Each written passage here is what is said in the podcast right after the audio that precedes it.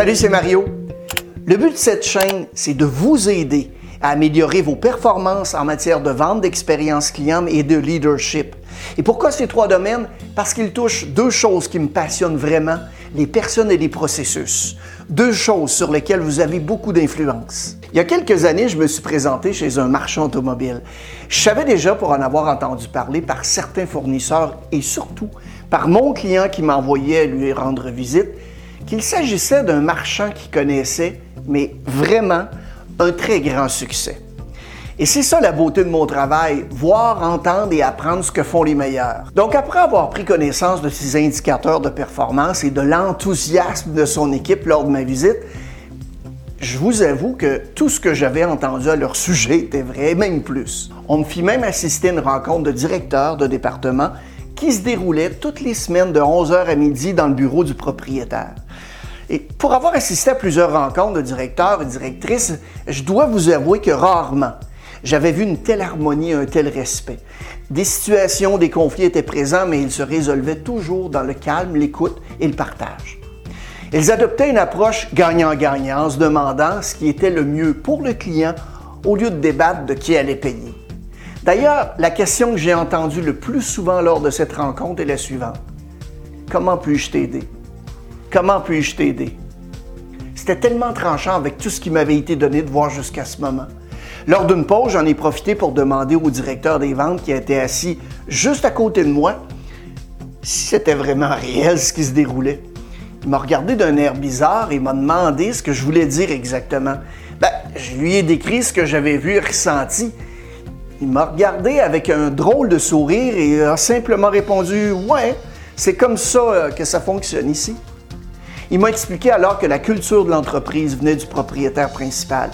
Évidemment, je lui ai demandé si ce dernier allait passer dans le coin pendant la journée. Il m'a répondu que oui, aux environ 14 heures. Enfin arrive 14 heures le propriétaire se présente humble et affable tel que je l'imaginais. En fait, c'est quelqu'un qui ressemble un peu à Orville Baker. Vous savez, l'homme sur la boîte de popcorn. En quelques minutes, je me présente et je lui explique la raison de ma visite dans son établissement. Et je lui demande ensuite si je peux lui poser quelques questions concernant son entreprise. Il m'a regardé par-dessus ses lunettes et sagement, il a dit oui. Je lui ai demandé, en fait, je n'ai qu'une seule question pour vous. Comment est-ce que vous avez fait pour arriver à créer ceci dans votre établissement? Et là, je lui ai décrit ce que j'avais perçu dans son commerce cette journée-là. Je me rappellerai toute ma vie de sa réponse qui fut très inspirante.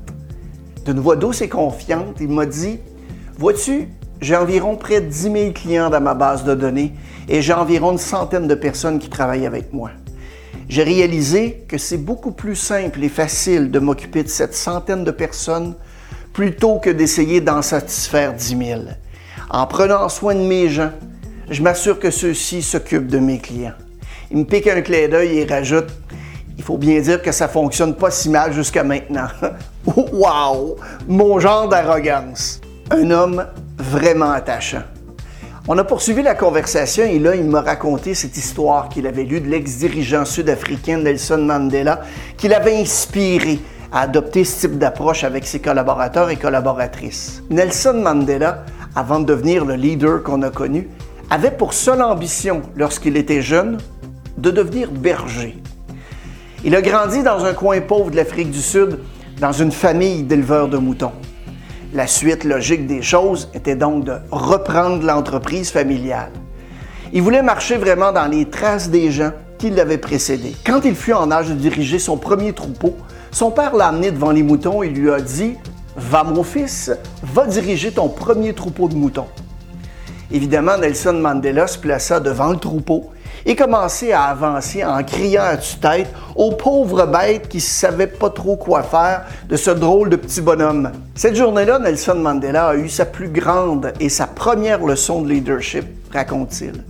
Son père s'est approché de lui et lui a conseillé de se placer à l'arrière des moutons plutôt que devant les moutons et de les guider en rapprochant les moutons qui s'écartaient vers la gauche ou vers la droite et en continuant à faire avancer le troupeau vers l'avant. Le rôle d'un leader est de faire un peu comme avec les moutons.